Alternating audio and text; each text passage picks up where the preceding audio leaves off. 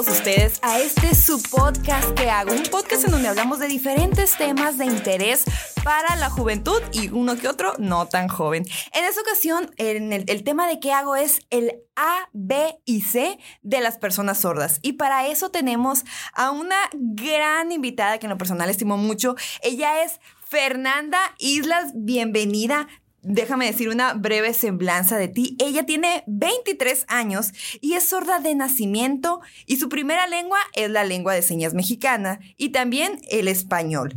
Además, es ah, líder y activista de la comunidad sorda de Hermosillo, Sonora, y actualmente es estudiante de la carrera de Derecho en la Universidad de Sonora y trabaja en el Instituto Sonorense de la Juventud. Bienvenida, qué gusto que por fin por fin estés en el podcast de ¿Qué hago? Hola, muchas gracias a todos aquí. Eh, Carolina, por invitar. Estoy muy contenta por estar aquí en el podcast ¿Qué hago? Para explicar sobre información, sobre este mes que conmemoramos eh, algo muy importante, si gustas explicar.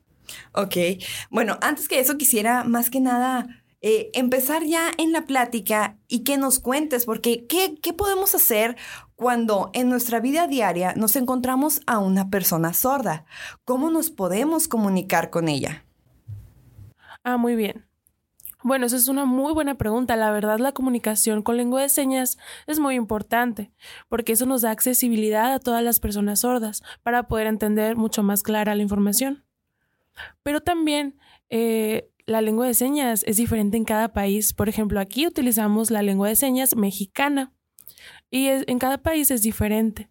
También es importante mencionar que se utilizan gestos eh, faciales como corporales para que quede clara la comunicación. Ojalá todas las personas les interese aprender lengua de señas para podernos comunicar y así poder tener más accesibilidad. Entonces, si yo no sé lengua de señas, ¿cómo me puedo comunicar con una persona sorda? Ah, muy bien. Bueno, lengua de señas no es la única forma, existen otras posibilidades, por ejemplo, con un intérprete profesional, em, alguien que tenga, por ejemplo, en un celular o también con cosas que muestren imágenes que llamen la atención de la persona sorda porque somos visuales, también con mímica, queda mucho más clara alguna situación o algo que quieras decir, porque somos muy visuales y eso nos ayuda a que quede clara la forma de comunicarnos.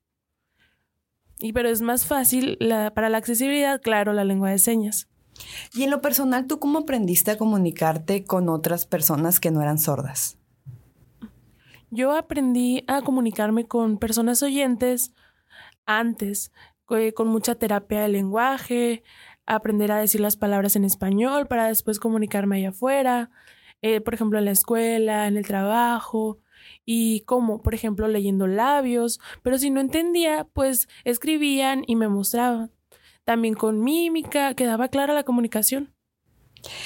Formas parte de la comunidad sorda de Hermosillo, como lo mencionamos en un inicio. Eh, ¿Nos pudieras decir cómo se sienten los demás? ¿Se sienten realmente incluidos en la sociedad de Hermosillo? Y dinos si tú te sientes incluida en, la sociedad. Ah, bueno, eh, la verdad, nosotros las personas sordas allá afuera en la sociedad, eh, sentir que es 100% inclusión, no, la verdad no, pero poco a poco estamos luchando en diferentes áreas, eh, para romper las barreras y quitar como algunos prejuicios. También aquí en Hermosillo hacemos diferentes actividades como eventos para las demás personas y que así conozcan también otros temas como puede ser el derecho eh, de las personas sordas, lo que queremos hacer a futuro, la educación como una accesibilidad, al igual que el trabajo, también dar atención a este tipo de información, eh, también eh, incluir a intérpretes para que puedan comunicarse y esto queda mucho más claro en nuestros eventos y así damos una oportunidad equitativa de participación a, todas las personas. E igual invitamos a, por ejemplo, a personas sordas, actividades diferentes y que y de esta forma sea, sea un evento inclusivo, ¿no? donde todos podamos participar. Y así poco a poco estamos avanzando y abriendo más espacio en la sociedad. ¿Consideras que las personas oyentes están interesadas por incluir a su vida a la comunidad sorda? Sí, la verdad, eh, las personas interesadas en aprender lengua de señas, en comunicarse, en ayudar a las personas sordas, por ejemplo, en un restaurante. Hay personas que saben un poco de lengua de señas, por ejemplo, el abecedario o en el hospital, alguna enfermera, eh, y eso es inclusivo, ¿no? Y por ejemplo, sí, sí me ha tocado varios oyentes que, que saben lengua de señas, e igual hay oyentes que quieren conocer sobre nuestra cultura sorda, que van a las actividades que realizamos, que les interesa el tema de la discapacidad, hacer conciencia sobre ello y así poco a poco se va formando una sociedad inclusiva. Obviamente que todos los mexicanos y todas las personas que vivimos aquí en México, vaya la redundancia, tenemos derechos por nacimiento, por el hecho de, nacer aquí en, en este país. Pero hay algunos derechos especiales para las personas sordas. Bien, la verdad, eh, por ley aquí en México faltan, eh, porque la ley y la información que hay ahí es algo básico, podríamos decirlo, pero falta más entrar a profundidad, porque nosotros queremos temas, por ejemplo, de leyes, de educación bilingüe. ¿Qué significa esto? Que los niños, eh, por derecho, aprendan lengua de señas como lengua materna, los niños sordos, claro, y después el español, así defendiendo su identidad como una persona sorda. Eso es realmente importante. Y también tener accesibilidad a otros lugares, como puede ser ir a un lugar y poder tener intérprete para poderse comunicar. Por ejemplo, un intérprete a veces necesita eh, necesita ir a otro lugar y se encuentra con esa problemática, ¿no? Y hace falta que a futuro, por ejemplo, desarrollar eh, diferentes situaciones donde nos incluyan eh, de leyes, por ejemplo, pero eso es lo que hacemos, luchar para cambiar la ley y cambiar la sociedad en un futuro. Me gustaría que fueras un poco más específica. Por ejemplo, ¿cuáles son los retos que tenemos como sociedad? Ya no tanto en, el tema de las leyes, sino como sociedad. ¿Qué puedo hacer yo como ciudadana oyente para incluir a mi vida diaria a una persona sorda que lo necesita. Si yo me topo en la calle a una persona que, es sorda y, a lo mejor no sé lengua de señas, pero ¿qué puedo hacer para integrarla? No sé si me explico más o menos a dónde va la pregunta. Ok, creo que sí, sí te entiendo. Bueno, hay muchos retos, ¿no? Aquí para las personas sordas. Hay muchas barreras de comunicación que es lo más difícil, la verdad. Y hace falta muchas oportunidades eh, de participación en diferentes temas, oportunidades laborales. Hay muchos, ¿verdad? Pero hay muchas personas sordas que tienen habilidades distintas, que ya tienen títulos universitarios, eh, que tienen eh, bueno, la gran dificultad es que no hay como accesibilidad y el desarrollo, por ejemplo, aquí lo que mencionaba antes, el acceso a intérpretes, ¿no? Por ejemplo, para ir a la escuela o instituciones, eh, por ejemplo, si quiero ir a la policía, al hospital, eh, no tengo esa oportunidad de poder tener esa accesibilidad. Y, y, el acercamiento, ¿no? Porque, bueno, muchas personas les da un poco de miedo acercarse a personas sordas, pero pues hay que tener paciencia para poder comunicarnos y por ejemplo, con imágenes, como mencionaba, eso nos ayuda. Palabras cortas, eh, utilizar palabras muy cortas, no largo, igual que el español, porque, bueno, ese es un consejo que les doy, porque es diferente ambos idiomas. Y, y así se capta mucho más rápido y a profundidad el tema. Eh, y también, por ejemplo, si vas a explicar algo que sea básico, no, no entrar mucho en palabras difíciles. Tocaste el tema de los intérpretes. Eso me, da mucha curiosidad. ¿Por qué? ¿Llevas intérprete para tu, escuela? ¿Tú lo pagas? ¿El gobierno te lo da? Me refiero a, a la universidad. ¿Cómo es la dinámica? Porque estás estudiando en la Universidad de Sonora, en la carrera de Derecho, entonces, donde regularmente no se ve que una persona sorda haga eso, es algo extraordinario. En verdad que muchas felicidades por ese reto, pero me encantaría que nos contaras cómo lo haces. Ok, bueno, la verdad apenas estoy empezando la licenciatura en Derecho ahí en la Unison y me siento muy contenta, la verdad. Eh, yo busqué una persona intérprete, un intérprete profesional que me ayudara con esto, que me apoye, eh, también busqué que me apoyaran con becas, así en el gobierno, eh, en instituciones también para poder inscribirme y de esta forma poder pagar a un intérprete. Porque pues es su trabajo, invierte tiempo e interpretar también. Y, y, por ejemplo, los maestros a mí me respetan mucho, tengo compañeros que, que les interesa aprender lengua de señas poco a poco, así como lo básico. Y entonces, por ejemplo, cuando los maestros hablan, así que están parados en el pizarrón, el intérprete al mismo tiempo lo hace y también cuando yo quiero participar, tengo alguna duda, pues el maestro me ve a mí con la mano levantada y ya el intérprete le menciona mi duda o mi pregunta. Eh, he aprendido muchas cosas nuevas, la verdad. Me parecen difíciles algunas palabras, por ejemplo, jurisprudencia. palabras jurídicas y de este tema me parecen difíciles de entender, pero ya poco a poco me quedan claro. Eh, para poder después defender a personas sordas, eh, hacer valer las leyes, por ejemplo, y porque necesitamos también conocer sobre nuestros beneficios. Fíjate que qué bonito lo que dijiste anteriormente, es que quieres defender a más personas sordas. Ese es el propósito por el cual tú te inscribiste a la carrera de derecho. Yo quiero, la verdad, impulsar y defender los derechos de las personas sordas para lograr tener nuestros beneficios, por ejemplo, de educación, eh, que a los niños sordos y a los jóvenes también se tengan acceso a, la educación también con trabajos profesionales, la participación e, en, estos, ¿no? También en cuestiones de salud, que haya eh, lengua de señas para poder defender, porque pues es nuestro idioma como comunidad sorda. Y también las personas sordas necesitan pues conocer y defender sus derechos para crear la equidad en la sociedad. ¿Y en qué momento nació esta necesidad de entrar en el activismo? Porque eres líder y eres activista. ¿En qué momento nació en ti esa necesidad de defender a las demás personas de tu comunidad? Sí, claro, yo quiero defender a personas sordas y no es lo único, también quiero defender a otras personas con discapacidad, eh, porque claro, las personas con discapacidad podemos hacer muchas cosas, porque a veces pensamos la discriminación, el miedo, pero no, hay que quitarnos eso, podemos participar, podemos movernos y no importa que tengamos discapacidad, podemos defendernos como tal y hacer actividades distintas y conocer así nuestros derechos y necesidades individuales, ¿no? Y también podemos pensar que todos son iguales, ciegos, sordos, ¿verdad? Pero claro que no. Cada quien tiene su especificación y somos diferentes y tenemos necesidades diferentes.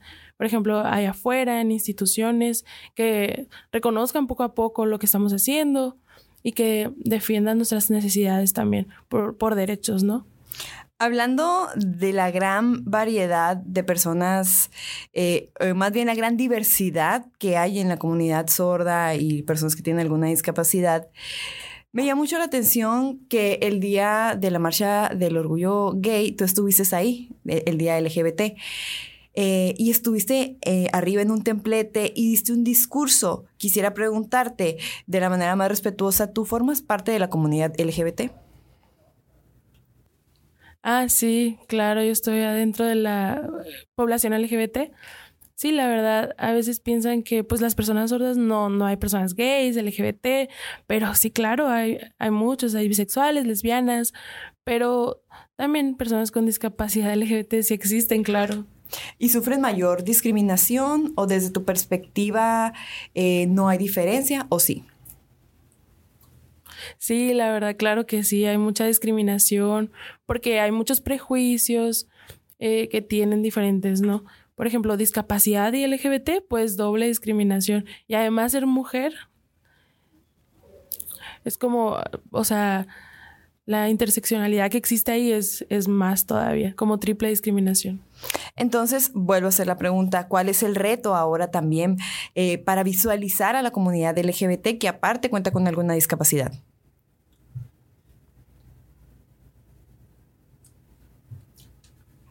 Sí, la verdad, el reto, bueno, hay muchos, son diferentes, ¿verdad? Pero primero que nada, la información hacer conciencia sobre el tema LGBT y discapacidad, porque han pasado muchas situaciones de discriminación, de ofensas, eh, también igual en la familia, en amigos, hay situaciones de discriminación que pues no, no se respeta la identidad, ¿verdad? Entonces, hace falta que promovamos eso en, en niños, en jóvenes, que conozcan su identidad, cómo se sienten, que expresen con libertad cuál es su identidad. Y también eh, a veces afuera, en el trabajo, por ejemplo, en instituciones diferentes, que pueda haber alguna situación de discriminación, o también en escuelas que discriminan a, los estudiantes. Está muy mal eso, la discriminación. Eh, bueno, hay que respetarnos entre todos, es lo que yo pienso. Perfecto.